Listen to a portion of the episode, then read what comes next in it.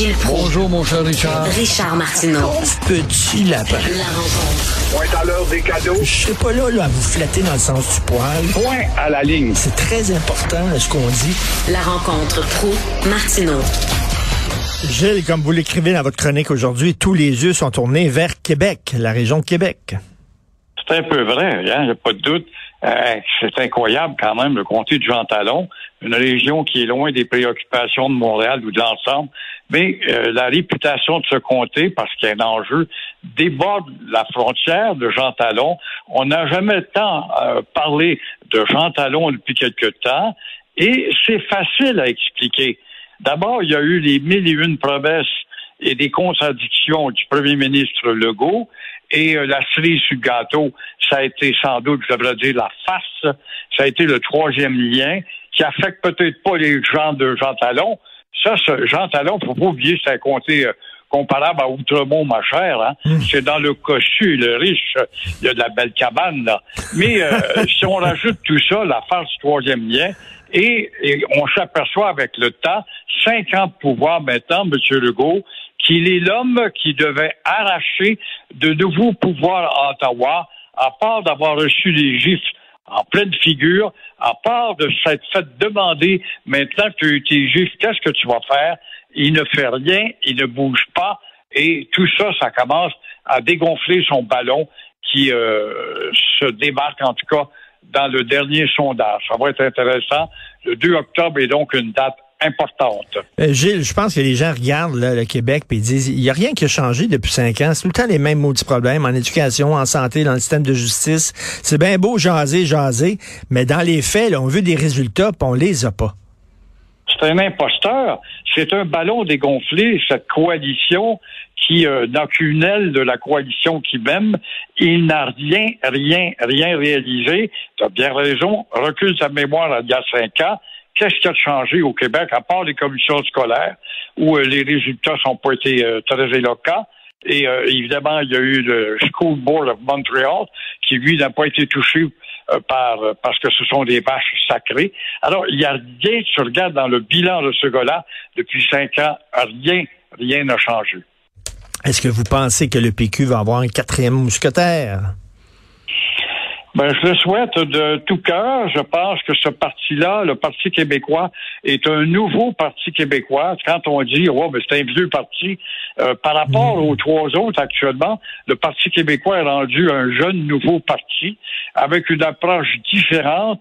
Et euh, évidemment, ce qu'on peut reprocher, par contre, à Paul Saint-Pierre Plamondon, c'est de ne pas sortir suffisamment euh, des réseaux sociaux où il alimente à tous les jours pour les adeptes du pitonnage, euh, dont je ne fais pas partie. J'aimerais ça entendre parler de lui. Mais on me dit, ouais, ouais, mais il faudrait que tu vois les réseaux sociaux où il était actif. Je veux bien croire, mais ça a une clientèle limitée.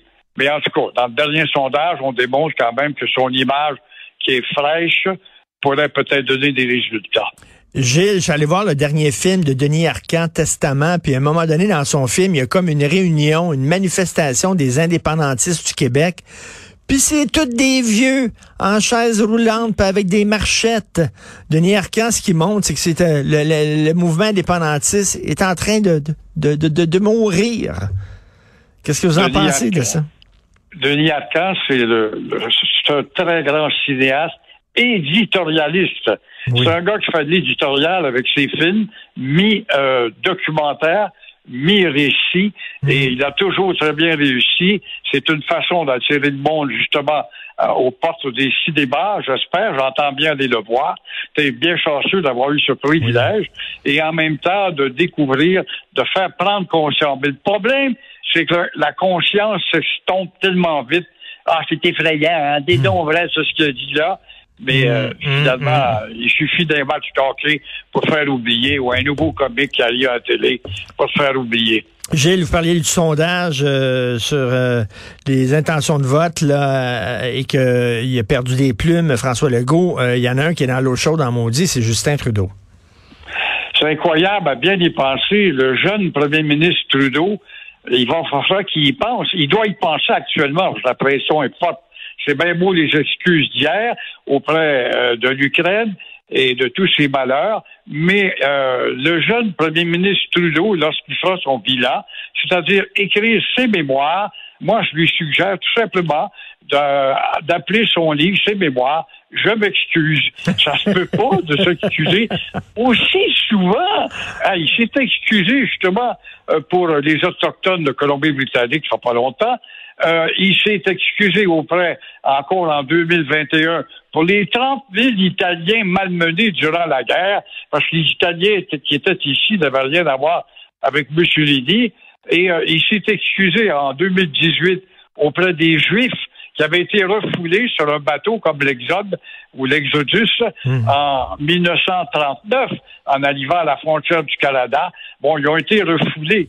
Euh, je comprends pas, c'est bien beau s'excuser, mais il est totalement étranger à ça quand même. Il s'est excusé récemment d'être allé chez Aga Khan dans son île. Bon, là, il est en conflit d'intérêts. Eh il s'est excusé auprès des lesbiennes, il s'est excusé auprès des bisexuels, des homosexuels et alouettes. Il s'est excusé même auprès des Indiens de l'Inde pour une histoire qui est arrivée en 1914. Pense-y, là. On est à la Première Guerre. Alors, euh, puis ces gens-là, c'est des Sikhs qui ont été fusillés une fois rentrés au pays parce que le Canada les avait refusés. Alors, il s'est aussi excusé pour le pensionnat, on le sait, euh, qui euh, ont humilié la réputation du Canada, les pensionnats, pour les Autochtones. Alors, il y a encore beaucoup. C'est par contre, il ne recule pas dans l'histoire. Il, il s'excuse que pour l'intérieur de l'histoire de 1867. C'est pas excusé pour la déportation, on n'en parle pas. Il s'est, je sais pas s'il s'est excusé pour la pendaison de Louis Riel, 1885. Peut-être, ça, je ne me rappelle pas. Mais vraiment, il y a des limites à t'excuser et de faire l'histoire. J'espère qu'il y aura d'autres choses qu'à nous écrire. Mais peut-il nous écrire d'autres choses que des excuses? Dans ses mémoires. Bon, on attend les excuses euh, envers les victimes de la loi des mesures de guerre, hein, déclarée par son père. On attend ça. Donc, ça serait un bon titre pour ses mémoires. Mille excuses. Merci beaucoup, Gilles. Bonne journée. Au revoir.